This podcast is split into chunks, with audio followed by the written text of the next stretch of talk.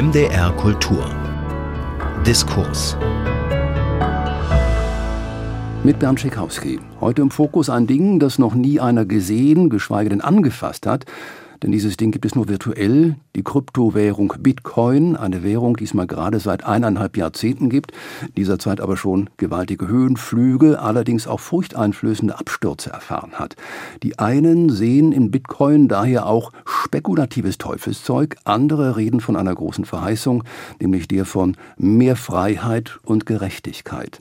Darüber hat nun ausgerechnet ein Literaturkritiker ein Buch geschrieben, Ijoma Mangold, Autor bei der Wochenzeitschrift Die Zeit, Titel dieses Buches Die orange Pille. Was denn passiert, wenn man diese Pille schluckt und wie das äh, vielleicht dann weiterhin die Weltsicht ändert, darüber wollen wir reden in diesem Diskurs mit dem Autor Ijoma Mangold. Ich grüße Sie herzlich, schön, dass Sie da sind. Herr Schikowski, ich grüße Sie auch herzlich.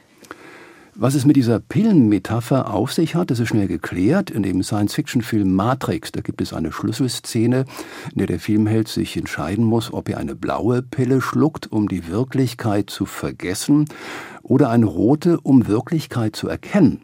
Rot oder blau, das ist hier also die Entscheidungsfrage. Die Bitcoin-Antwort, die weicht scheinbar aus. Sie lautet Orange. Was soll das bedeuten? Nun, Orange ist traditionell die Farbe des Bitcoin und die Vorstellung dahinter ist, wer einmal anfängt, über Bitcoin nachzudenken, ähm, der wird sehr schnell Fragezeichen machen hinter die Geldordnung, die wir immer als eine so natürliche empfinden. Ähm, es gibt diese vielleicht entscheidende Gemeinsamkeit zwischen einer simulierten Welt und unserem sogenannten Fiat-Geld, äh, das diesen schönen Namen trägt. Wir erinnern uns an die Genesis, Schöpfungsbericht, wenn Gott sagt, es werde Licht, lateinisch fiat lux, also Gott schafft aus dem Nichts die Welt und genauso entsteht äh, das Geld, das sogenannte Fiat-Geld, also der Euro, der Dollar, der Schweizer Franken, äh, durch die Zentralbanken. Sie können dieses Geld aus dem Nichts schöpfen. Deswegen wird dieses Geld Fiat-Geld genannt. Wer die orange Pille schluckt, äh, ist überzeugt davon, dass Bitcoin ein anderes Geldprinzip verfolgt, und zwar eines, in dem ernsthaft Zeit und Energie aufgebracht werden muss, um einen neuen Bitcoin zu schöpfen. Und es klingt vielleicht erstmal sehr abstrakt, aber es gibt eine sehr, sehr hilfreiche Analogie zum Gold. Gold ist genauso wie der Bitcoin quasi physikalisch limitiert. Und es kostet Denken Sie an ein Minenunternehmen, man hat die Bilder vor Augen mit den riesigen Baggern. Es kostet ungeheure Energie und Zeit, neues Gold zu schürfen. Sie haben sich sozusagen anfixen lassen ja. vom Bitcoin, ja. haben die Pille geschluckt. Und wenn man dieses Buch äh, liest, man ahnt, äh, wenn das einmal passiert ist, dieses Anfixen, dann kommt man offenbar nicht mehr so ohne weiteres von dieser Droge los, ja. weil Ijoma Mangold sie etwas Berauschendes, glückselig Machendes hat. Was ist das, glückselig Machendes? Na, es ist ein intellektuelles Abenteuer. Ich glaube, dass da so viel intellektuelle Leidenschaft in Bitcoin-Netzwerk einfließt. Also, dass ich da so Feuer gefangen habe, und es dann immer genauer wissen wollte und nicht mehr aufhören konnte, weiter nachzufragen, war diese Überlegung, was leistet eigentlich der Bitcoin? Ah, digitale Knappheit. Die Fähigkeit, ein echtes Internetgeld herzustellen, war geknüpft an die Möglichkeit, digitale Knappheit zu garantieren. Und das, daran haben sich viele Programmierer und Informatiker lange, ich würde sagen 20 Jahre die Zähne ausgebissen und Ihre Antwort darauf war Kryptographie.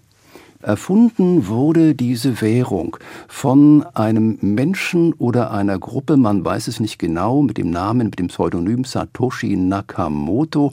Wer steckt dahinter?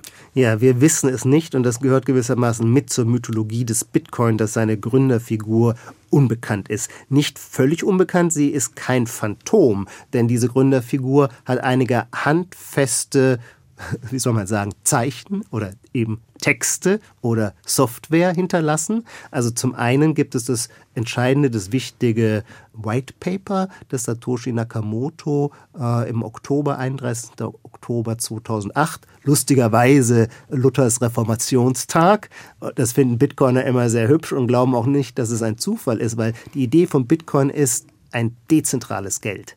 Und die Idee von äh, Luthers Reformation war ja auch antizentralistisch gegen Rom gewendet. Nun, am 31. Oktober 2008 veröffentlicht eine Figur oder eine Person oder eine Gruppe dieses White Paper und stellt da ein Entwurf vor, ein Modell vor, wie ein digitales, dezentrales äh, äh Bezahlsystem in, im Internet Warum diese Geheimniskrämerei, dieses mythologisch aufgeladene, warum gibt dieser Mensch, diese Menschengruppe sich ja. nicht zu erkennen? Das gilt für alle aus diesem Umfeld. Das sind die sogenannten Cypherpunks und die sind sehr, sehr privacy fixiert und haben eine Heidenpanik, äh, überwacht zu werden, weil ihnen klar ist, welches Maß an Überwachung durch die neue Digitaltechnologie möglich ist. Folglich sagen sie, dann müssen wir uns dagegen wehren. Wie wehren wir uns dagegen? Durch Kryptographie höchste Privacy-Ansprüche und alle immer nur unter Pseudonym. Und Privacy vielleicht auch deshalb, weil Satoshi Nakamoto wahrscheinlich eine ganze Menge von diesen inzwischen ja auch sehr wertvoll gewordenen Bitcoin besitzt?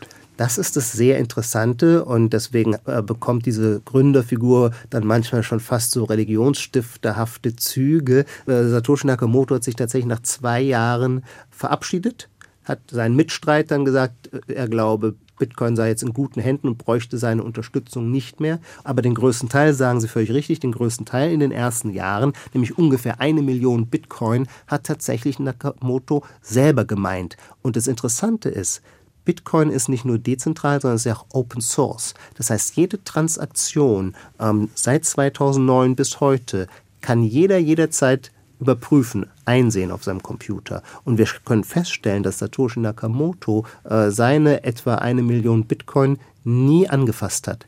Der hätte problemlos natürlich seine äh, Bitcoin irgendwann mal verkaufen können. Und er wäre zwischenzeitlich einer der zehn reichsten Männer dieser Welt geworden. Wie steht, wie steht der Kurs jetzt gerade? Jetzt gerade steht er bei 30.000 Euro. Zwischenzeitlich stand er aber auch schon mal bei 67.000. Bei genau. 70.000. Ne? Das sind sehr, sehr volatile Bewegungen. Aber offensichtlich war es nicht der Wunsch, sich zu bereichern, den Satoshi, äh, Nakamoto äh, umgetrieben hat, sondern ich glaube, er wollte etwas Größeres der Welt mitgeben und äh, soll keine singuläre, herausgehobene Einflussnahme durch eine Person äh, ermöglichen.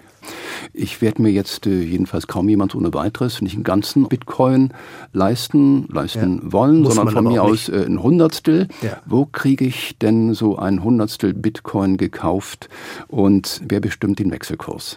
Das ist interessant, weil erstmal ist dieses Bezahlsystem oder ist der Bitcoin einfach nur ein, der Eintrag in einer Datenbank. Allerdings, das ist interessant, nicht in einer zentralen Datenbank, die nur eine Instanz verwaltet und die sie kontrolliert, sondern in dezentrales Netzwerk, wo jeder Knotenpunkt dieses Netzwerks und Sie können ein Knotenpunkt genauso gut sein wie ich, müssen Sie nur die entsprechende Software auf Ihrem Computer runterladen. Dann hat jeder dieses geteilte Kassenbuch ähm, äh, auf seinem Netz und äh, es gibt einen Konsens, der dafür sorgt, dass diese Datenbucheinträge überall die identischen sind. Jetzt könnte man sagen, okay, ähm, Sie wollen gerne einen kaufen, könnten Sie sich auch einfach an mich wenden und ich sage, okay, ich verkaufe ihn für, keine Ahnung, 28.000, ähm, schieben Sie mir das Geld rüber und ich mache eine, transferiere das innerhalb des Bitcoin-Netzwerks, sodass in, dem, in der Datenbank von Bitcoin plötzlich steht, dieser Bitcoin gehört nicht mehr Herrn Mangold, sondern Herrn Tschekowski. Das ist aber ein bisschen umständlich. So lief das am Anfang ab. Und erst nach zwei, drei Jahren begann dann so langsam etwas wie eine, äh, eine Monetarisierung des Bitcoin, also dass ihm wirklich ein Wert zugesprochen wurde. Und dann ebenfalls langsam entstand auch so eine Art Finanzindustrie. Das heißt, es gab dann plötzlich Institutionen, nämlich Börsen, die Angebot und Nachfrage regulieren und damit zu einer professionelleren Preisfeststellung führen. Denn Preise, das ist ja überall auf den Märkten so, entstehen durch Angebot und Nachfrage. Also Börse Stuttgart, Digital Exchange, an die überweisen sie einfach ihre Fiat-Summe, ihre Euro-Summe und äh, so wie das da eingetroffen ist, können sie sagen, okay, ich kaufe zu dem und dem Preis Bitcoin. Damit verfüge ich zumindest virtuell über ein kleines Stück Geld von dieser Währung. Ja. Äh, worin besteht nun aber gegebenenfalls der praktische Nutzen? Ich will mit diesem Geld etwas anfangen. Ich mhm. will es tauschen gegen eine Ware, sagen wir mal gegen ein neues Sitzmöbel. Ja, sagen wir so, ähm, da ist Bitcoin im Moment noch ganz am Anfang, ähm, weil es sich dazu noch nicht weit genug verbreitet weil es kaum hat. Händler gibt, die das akzeptieren würden, genau, die diese Währung akzeptieren exakt, würden. Genau, hm. das, müsste, das ist noch ein äh, längerer Weg. Ich glaube, dass er kommt. Die zweite Eigenschaft die aber der Tauschmittel meistens vorausgehen, nämlich Wertspeicher zu sein. Das ist die Seite, in der Bitcoin in den letzten 10, 12 Jahren seine Erfolge gefeiert hat, nämlich als ein Mittel, in dem man Geld anlegt. Und warum ist es attraktiv, Geld in Bitcoin anzulegen? weil es ein deflationäres Geld ist. Anders als der Euro oder der Dollar oder die türkische Lira, deren Menge sich jedes Jahr um sieben, mindestens sieben bis acht Prozent vermehrt, deren Wert deswegen immer abnimmt, bei Bitcoin hingegen ist die Gesamtmenge aller Bitcoins, die es je geben wird, auf 21 Millionen beschränkt. Das heißt, vorausgesetzt, dass die Nachfrage steigt, aber das Angebot nicht zunimmt, muss der Preis steigen. Das heißt, sie sind in einem deflationären, in einem potenziell wertsteigenden äh, Geldmedium unterwegs. Und das ist so interessant. Dritter Punkt, der mindestens ebenso attraktiv daran ist, es ist ein Geld, dessen Gesetzmäßigkeiten im Softwarecode niedergelegt sind. Das heißt, es kann keine politischen Interventionen geben. Es kann keine Zentralbank geben und kein Finanzministerium, das da eingreift. Ähm, Sie haben also bei Bitcoin die Verlässlichkeit, dass Ihr Geld nicht politischer Willkür ausgesetzt ist. Es kann niemand anderes, es gibt kein Ausfallrisiko. Nur weil jemand, es gibt keine Firma Bitcoin. Bitcoin kann nicht pleite gehen und dann ist ihr Geld weg. Der Kurs von Bitcoin kann runtergehen, natürlich. Der kann auch auf Null gehen, das ist völlig klar. Aber sie haben kein im klassischen Sinne Gegenparteirisiko. Und das ist für eine Finanzanlage eine hochattraktive Eigenschaft. Jetzt haben Sie schon mehrere solcher Eigenschaften beschrieben.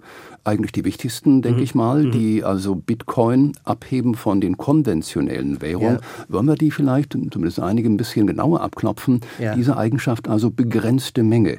Wenn ich denn auf Nummer sicher gehen will und äh, bitteschön die, die Wertwahrung ja. im begrenzten Bestand dieser Währung sehe, dann kaufe ich bitte schön eine kleine Stange Gold. Absolut. Die Ähnlichkeiten oder die Analogien zwischen Bitcoin und Gold sind stark. Und das hat Satoshi Nakamoto nachgebaut, indem er die Emission von Bitcoins begrenzt hat, ähm, über die Zeit erstreckt. Der letzte Bitcoin wird im Jahr 2140 gemeint werden und dann ist die 21 Millionen voll. Mehr das, als 21 Millionen Einheiten soll es also nicht geben. Ja. Das wäre dann die absolute Obergrenze, so wie es auch eine mhm. Obergrenze gibt an verfügbarem Gold auf Erden. Nächstes Stichwort, nächste Eigenschaft. Inflationär, nein. Ich frage mich, warum soll es so schlecht sein, eine gewisse Inflation zu akzeptieren, wenn denn das Spielräume eröffnet aus der Perspektive der Produzenten und aus der Perspektive der Konsumenten, die uns sagen können, Kaufkraft ist wichtiger als der Wert des einzelnen Euro. Jetzt haben Sie, Herr Schekowski, ein Riesenfass aufgemacht. So viel muss sein. Und ich muss tief durchatmen, ähm, um mit drei Aspekten zu antworten das, ich mache den ersten, der einfachste ist. 1971 hat Richard Nixon die Goldbindung des Dollars aufgehoben. Ähm, schauen Sie sich mal die Entwicklung der Reallöhne seit 1971 an. Zweitens, im Paradigma, im volkswirtschaftlichen Paradigma, in dem wir alle leben, gilt tatsächlich, Deflation ist tödlich, Inflation ist gut und gesund. Wenn Geld entwertet, dann sind die Bürger haben einen hohen Anreiz, das Geld schnell auszugeben. Logisch. Ähm, wenn ich das Gefühl habe, dass mein Geld, das ich heute verdiene, im nächsten Jahr weniger wert ist, naja, dann kaufe ich möglichst schnell das neue iPhone. Das heißt, diese ganze Konsumlogik hat auch etwas mit diesem Inflationsgeld zu tun, an das wir uns gewöhnt haben. Ob es gut oder gesund ist, wäre dann aber eine andere Frage. Und jetzt noch ein dritter Aspekt, und da will ich überhaupt nicht selbstgewiss und schon gar nicht triumphalistisch klingen, sondern sagen, das ist tatsächlich das, worüber ich am meisten zweifelnd nachdenke in meinem Bitcoin-Universum. Wie bereit kann eine Gesellschaft sein, mit einem deflationären Geld umzugehen? Und das ist nicht so leicht zu sagen. Es gibt eine historische Parallele, nämlich während des klassischen Goldstandards. Vom klassischen Goldstandard spricht man in der Regel so zwischen 1875 und 1914.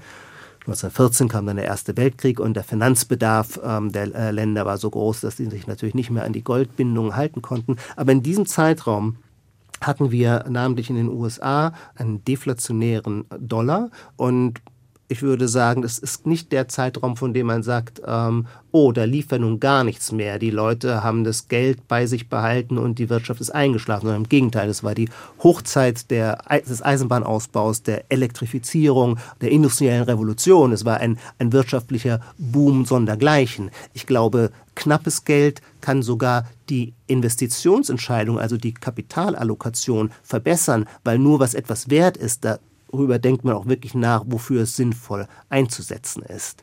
Aber ich möchte nicht verleugnen, dass dieser Deflationsaspekt von Bitcoin äh, mich schon auch immer sehr ins Nachdenken bringt, wie der sich umsetzt bei einem Bitcoin-Standard, wenn man so möchte. Spätestens an dieser Stelle sollten wir einräumen, wir zwei beide machen uns Gedanken über die Welt des Geldes, über die Welt der Währung, über Eigenschaften von Währung, in dem ja. Fall also Sie vor allen Dingen mit Ihrem Buch über Bitcoin. Wir sind keine Finanzexperten ja. und manch ein Finanzexperte, der uns jetzt zuhört, ja. der hat wahrscheinlich dezidierte Meinung. Das lassen wir vielleicht einfach mal beiseite und halten fest. Es gibt ein gewisses Versprechen, das vom Bitcoin ausgeht, mhm. verbunden etwa mit der definierten Verknapptheit äh, mhm. dieser Währung. Und obwohl das so ist, äh, nehmen wir zur Kenntnis, äh, ich zitiere mal Sie aus Ihrem Buch, da betrachten Sie unter anderem mal eine kleine Zeiteinheit in der kurzen Geschichte des Bitcoin. Während ein Bitcoin November 2016, schreiben Sie, noch für 600 Dollar zu haben war, kostete er im Dezember 2017 20.000 Dollar, also in einem Jahr 33 Mal so viel wert. Das ging also, wie Sie schreiben, ab wie eine Rakete, doch auf die Blase folgte, wie Sie weiter schreiben, ein Krypto-Winter und der Bitcoin-Preis, der verfiel bis Februar 2019, ging er runter auf etwa 3500 Dollar, ist immer noch eine ganze Menge, aber eben sehr, sehr, sehr viel weniger als kurz zuvor bei einem Peak und inzwischen gab es noch viel kräftigere mhm. Ausschläge. Man muss also schon verdammt viel ertragen können als äh, jemand, der Bitcoin erstanden hat. Und ich äh, vermute mal, der Blutdruck vieler Bitcoin-Besitzer, der ist gewaltig gestiegen in solchen Phasen.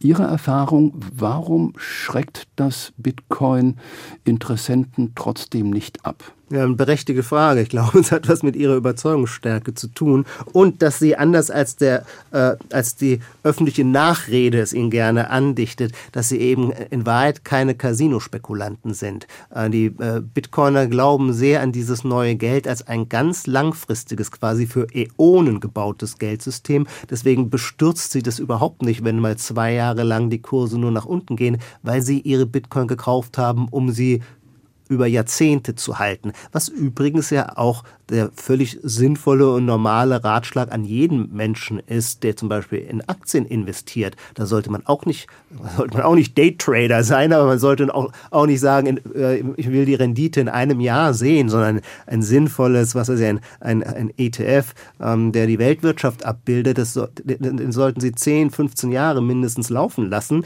Ähm, dann machen Sie eine äh, sinnvolle Durchschnittsrendite mit der sie gut dastehen werden. Ähm, und wenn es zwischenzeitlich Ausreißer gab, weil es eine Finanzkrise gibt oder ein äh, äh, äh, Crash an den Börsen, ähm, das zerrt dann vielleicht an ihren Nerven, aber langfristig eben nicht an der Rendite. Und das gilt auch so für die Bitcoiner, die ja bisher die Erfahrung gemacht haben, weil es sehr viele dieser Zyklen, wie Sie sie gerade angesprochen haben, gegeben hat, haben die auch die Erfahrung gemacht, dass der Preis danach sich immer erholt und zwar meist und zwar über dem Niveau des letzten Zykluses. Deswegen sagt man auch, wer nicht die Seelenstärke hat, vier Jahre an einem Bitcoin-Investment festzuhalten, der sollte lieber die Finger davon lassen. Also es braucht eine gewisse Geduld, es braucht ja. eine gewisse Überzeugtheit. Man ja. muss vielleicht auch in gewisser Weise hartgesotten sein. Sie deuten an, in den USA sind das Menschen vielleicht eher äh, libertäre, rechtslastige Zweifler an staatlichen Institutionen. In Europa wiederum eher, so habe ich es verstanden, linkslastige Kapitalismuskritiker. Was haben die denn, also offenkundig ja auch sehr unterschiedliche Menschen, Menschenschläge, politische Überzeugung, Überzeugung vom Sein des Staates. Was haben die vielleicht alle gemein, diese vielen unterschiedlichen Menschen. Ja, nee, Kapitalismuskritiker nicht, Bankenkritiker sind, äh, okay. äh, sind sie, aber nicht Kapitalismuskritiker. Mhm. An, die, an, an freie Märkte glauben sie unbedingt und das ist auch, was sie alle verbindet. Sie glauben, dass es fairer ist, wenn das, äh, der Preis des Geldes äh, nicht durch so eine semistaatlich oder so ein staatlich-privates Kartell, wie es tatsächlich äh, dieses Zusammenspiel zwischen Zentralbanken und Geschäftsbanken ist. Also sie glauben daran, dass es besser ist, dass der Preis des Geldes nicht durch die Zentralbanken und durch die Politik gesteuert und manipuliert sie, wird. Sie glauben, das klingt auch so ein bisschen nach Glaubensgemeinschaft? Naja, Überzeugungsgemeinschaft. Überzeugungsgemeinschaft? Ja, natürlich. Ja, absolut. Mhm. Es gibt, glaube ich, man kann Menschen immer da äh, äh, einteilen. Manche Menschen sind überzeugt, dass jede staatliche Intervention eine äh, segensreiche Folge ist, man dem Staat gar nicht äh, genug Kompetenzen zuschustern kann, weil er am Ende der Weiseste und der Gerechteste in seinen Handlungen ist. Und es gibt andere, die sagen, nee, ganz im Gegenteil. Wir glauben viel mehr äh, an die Weisheit des Marktes, wo Individuen ihren persönlichen Präferenzen nachgehen und ins Risiko gehen, ihre unternehmerischen Entscheidungen treffen und dadurch für die Gesamtheit und für die Volkswirtschaft als Ganzes äh, viel mehr erreichen. Und ähm, da sind Bitcoiner diesseits wie jenseits des Atlantiks definitiv auf der Seite der Eigenverantwortung und der Eigeninitiative. Wer denn also einmal die orange Pille geschluckt hat, der bleibt meist dabei. Und sie liegen die Gedanken nahe, Juma Mangold, dass das auch an der Verheißung liegen könnte oder gerade an der Verheißung liegen könnte, die vom Bitcoin ausgeht, die von mehr Freiheit und Gerechtigkeit. Woraus genau ergibt die sich, diese Verheißung? Da gibt es viele ganz unterschiedliche Aspekte, die da zum Tragen kommen. Einer der wichtigsten ist der, der unter dem Stichwort Banking the Unbanked verhandelt wird. Ähm, wir haben etwa zwei Milliarden Menschen auf dieser Welt, kein ganz geringer Anteil, ähm, die über kein Bankkonto verfügen, weil sie über weil ihnen die entsprechenden Identitätspapiere fehlen oder sie keine Wohnanschrift haben und ohne Wohnanschrift kriegen sie kein Bankkonto und so weiter. Aber ohne Bankkonto sind sie auch nicht Teil der Wirtschaft und auch nicht Teil der Weltwirtschaft. Und die Weltwirtschaft ist immer noch ein wahnsinnig starker Motor, der Gewinne erzeugt, aber natürlich nur, wenn sie davon, wenn sie Teil davon sind. Bitcoin weil Bitcoin absolut inklusiv ist und niemanden ausschließt, weil es gar keine Instanz gibt, die den Zugang regelt. Jeder äh, ähm, erzeugt sich gewissermaßen sein Bitcoin-Konto äh, kryptografisch selbst. Bitcoin ist für alle offen, unabhängig von ihrer Hautfarbe, von ihrem Geschlecht, von ihrer äh, Herkunft und eben auch von ihrer nationalen Territorialität. Jeder kann wenn er ein Internet über einen Internetzugang verfügt, ein Bitcoin-Konto eröffnen und damit an einem wirklichen globalen Geldsystem teilnehmen, das keine nationalen Grenzen mehr kennt. Das ist ein sehr, sehr faszinierendes Versprechen. Wir, die wir aus der Privilegiertheit des westlichen Finanzsystems kommen, äh, machen uns oft nicht klar, wie schwierig es ist, ähm, Geld zum Beispiel in ein Land wie nach Argentinien zu hm. transferieren oder geschweige denn nach Nigeria, da kenne ich mich so ein bisschen aus, weil mein Vater daherkommt. Wie attraktiv wäre es denn für eine eine, keine Ahnung, Multimedia-Firma aus Tokio, äh, einen jungen, begabten Nigerianer in Lagos zu engagieren, um eine Website zu entwerfen. Das Problem ist nur, ihn zu bezahlen. Es wahnsinnig kompliziert, aufwendig und vor allem gebührenintensiv. Das löst sich komplett mit diesem supranationalen Geld Bitcoin, wo sie mit Lichtgeschwindigkeit, wir haben vorhin über die Analogie zum Gold gesprochen, Bitcoin unterscheidet sich natürlich in entscheidenden Punkten von Gold und das ist eben sein zukunftsträchtiger Vorteil. Gold ist nicht so leicht, um die Welt zu transportieren. Bitcoin allerdings schon, und zwar mit Lichtgeschwindigkeit können Sie Ihren Webdesigner in Lagos bezahlen. Und damit ist der plötzlich Teil ähm, der Weltwirtschaft geworden. Ijuma Mangold, wir haben jetzt über einige Vorzüge gesprochen, über auch Grenzen dieser Vorzüge, Praktikabilität zum Beispiel, derzeit jedenfalls. Im Finale dieses Buches deuten mhm. Sie dann aber auch eigene Zweifel an, die Sorge nämlich, ob man denn überhaupt selbst überprüfen könne, dass man nicht vielleicht doch einem Kult angehöre. Sie schreiben sozusagen äh, zweifelnd, äh, fragend, Zitat, bin ich der Geisterfahrer oder sind es die anderen, die mir entgegenkommen? Was könnte denn der Lackmustest sein, um das herauszufinden, Ijoma Mangold? Diesen Lackmustest, den gibt es leider nicht, sonst hätte ich ihn gemacht, bevor ich das Buch publiziere und dann wäre ich mir mit allem sicher. Aber ähm, da werden Sie mir, glaube ich, zustimmen. Der Mensch kann nie in allen Dingen sicher sein und namentlich nicht in Meinungen und Thesen zur Entwicklung der Welt. Und natürlich ist auch mein Buch und sind auch meine Gedanken zu Bitcoin nur eine These zu Bitcoin, von der ich hoffe, dass sie sich in der Wirklichkeit bewähren wird. Ich bin im Herzen ein Liberaler und zum Liberalen meiner Meinung nach gehört auch immer dieser ein ordentlicher Schuss Skepsis, nämlich Skepsis gegenüber Utopien, Skepsis gegenüber allzu umfassenden Erlösungsversprechen. Und ähm, mein Buch ist in dem Sinne auch immer ein eines der Selbstbeobachtungen, der Selbstrelativierung. Und ich war schon überrascht, dass ich plötzlich, das kannte ich von mir so nicht, von einer Sache so Feuer gefangen habe und sie so überzeugend fand, dass ich dann manchmal dachte, na ja, aber bist du jetzt nicht zu, glaubst du nicht zu sehr an hier, an ein Erlösungsversprechen, das aus dieser Technologie erwächst? Und dann versuche ich mich immer wieder äh, zurückzupfeifen. Aber wer nun tatsächlich die Geisterfahrer sind, das kann man, glaube ich, aus der Gegenwart heraus nicht entscheiden. Äh, das wird die Zukunft erweisen und ähm, sowohl mein Buch mit meiner Meinung als auch mein eigenes Bitcoin-Investment ist in diesem Sinne eine Wette auf die Zukunft. Der Literaturkritiker Ijuma Mangold hat ein höchst ungewöhnliches Buch geschrieben, ein Buch über die virtuelle Währung Bitcoin, ohne den Anspruch, finanztheoretisch nun in jedem Detail unbedingt korrekt zu sein, sehr wohl aber in dem Anspruch, Räume zu öffnen für ein Nachdenken darüber, was Geld eigentlich ist, welche Funktion, welche Eigenschaften es hat und was diese Eigenschaften wiederum bedeuten für Freiheit, für Gerechtigkeit. Titel des Buches Die Orange Pille, erschienen bei DTV. Ijuma Mangold, ich danke Ihnen sehr. Es war mir eine Freude. Alle Lesungen, Hörspiele und Features von MDR Kultur in der ARD Audiothek gibt's auf einen Blick. Abonnieren Sie einfach unseren Newsletter unter mdrkultur.de.